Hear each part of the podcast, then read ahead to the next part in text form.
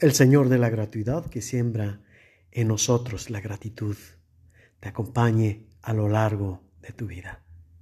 Iniciemos con la reflexión de hoy.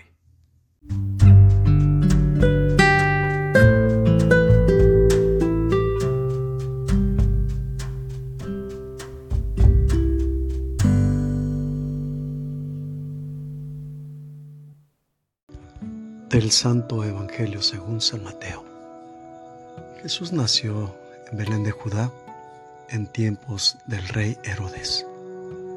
Unos magos de Oriente llegaron entonces a Jerusalén y preguntaron, ¿dónde está el rey de los judíos que acaba de nacer?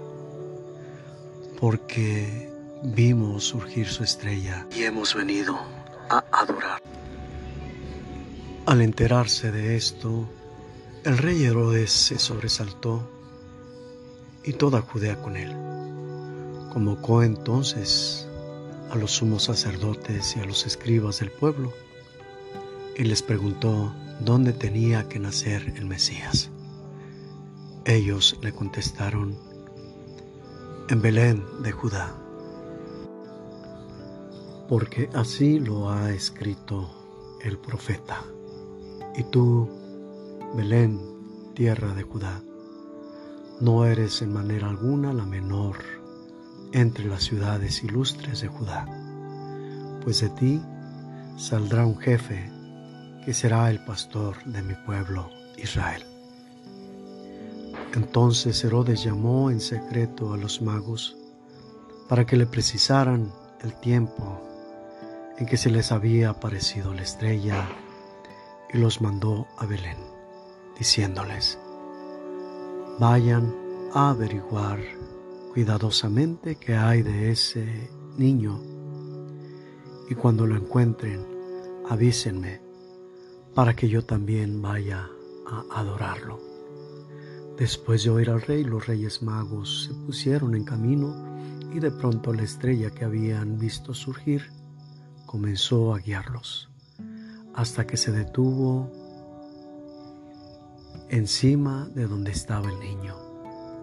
Al ver de nuevo la estrella, se llenaron de inmensa alegría.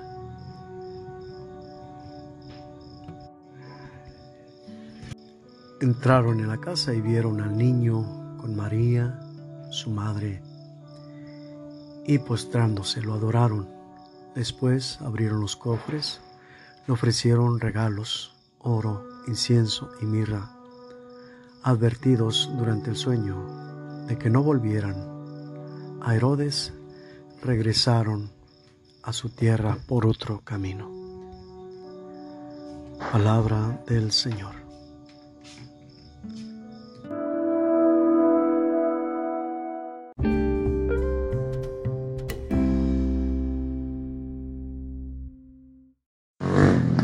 La desolación que fui. Esta mañana las calles de mi pueblo amanecieron quietamente calladas con apariencia desolada. Flotaba en el ambiente la pregunta por si era indiferencia o tal vez apatía.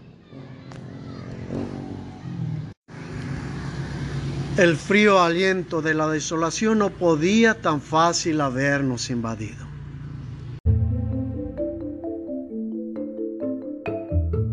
En contraste, mi mente me arrebató en un viaje al pasado. Las calles pululaban de niños corriendo de un lado a otro para encontrarse, compartiendo ilusiones, sueños y sonrisas. El ambiente se tornaba en mediodía, en melodía que invadía indiscriminadamente el interior, no solo de los niños, que no cabían de contentos, sino también de los adultos que se enternecían y alimentando su interior con el elixir, el elixir del gozo, emitido de la ternura inocente que cobraba vida y movimiento en los hijos de la comunidad de amor, se deleitaban recreando su alma con solo contemplar tan inusitada y contagiosa escena. Era un gozo singular y general que transportaba a todos a un ambiente festivo los rostros iluminados por la embriaguez del gozo, brotado de la ilusión, se encontraban y rebotaban unos con otros en un estridente sonido silencioso de los corazones que se encendían con este movimiento bulliciosamente silencioso, donde las carcajadas y chispajos de miradas se encuentran y corresponden entre sí, era la principal alegría que movía los sentidos, pero también a la persona entera, a participar de tan singular momento de euforia. Todo lo demás se detenía para tocar el cielo y escaparse un momento a la eternidad que circundaba el ambiente y llenaba los corazones y todo el ser de un infinito que escapaba para llegar con más fuerza de un corazón a otro y así dejar todo el ser de cada uno inundado de gozo al irse encarnando en todos de modo particular a la vez que de manera general. Todos los corazones latían al unísono en un mismo ritmo que ejecutaba, sin prisas, la melodía de la vida emitida por la fe y motivada por la tradición ese movimiento tan grande y majestuoso, es imposible que quede sepultado en el pasado. Despertémoslo sacudiéndonos la indiferencia y propiciando insinuaciones que despierten en el corazón de cada uno de los seres que circundamos esta esplendorosa sinfonía de la obra de arte que somos Dejémonos despertar por la fe y ejecutemos la sinfonía de la tradición. Así nos despierte de este sueño ensordecedor, en distracciones tan afines a nuestros días presentes, de modo que podamos así convertirlas en enigmas del pasado. Solo así podremos hacer del amor verdadero un eterno presente que nos siembre en un futuro de ilusiones que pasarán de estas rotas a ser más allá de los remiendos, rescate, en medio de chispazos de espontaneidad, la inocencia que pareciera habernos sido arrebatada, misma que en realidad no es ausencia como pérdida, sino como presencia callada, reposando para sorprendernos con más fuerza. Preparémonos pues para dejarnos atrapar por el gozo de sabernos habitados, habitados por lo que llorábamos habiéndonos creído perdidos.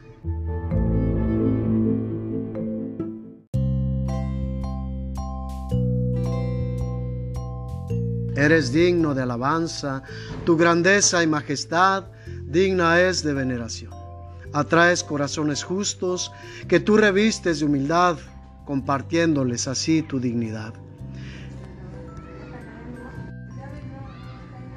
¿Es posible en alguien los sentidos tener cegados y reconocer adversamente? ¿Puede acaso alguien repudiarte mientras todos se alegran y festejan tu presencia? Eres luz y siembras claridades. Solo quien se deja guiar por ella es capaz de hallarte. Quien por ella no se orienta se conduce entre oscuridades. No dejes que las tinieblas me cubran.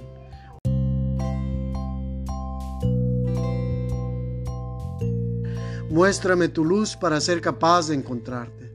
Solo de este modo calificado seré para adorarte. Entonces el extravío no de mí podrá apropiarse pues perteneciendo a la luz solo de ti soy parte. ¿Qué de extravíos pondrán de mí apartarte si de tu luz se ha vuelto de mi parte? La voz de la frialdad no puede triunfar. El gozo del amor no puede fallar. No dejemos de buscar, manifestemos en esta gestión para que el amor, nacido en carne mortal, con éxito nos pueda encontrar. Solo siendo en nosotros la verdadera transformación en ti y en mí se puede dar.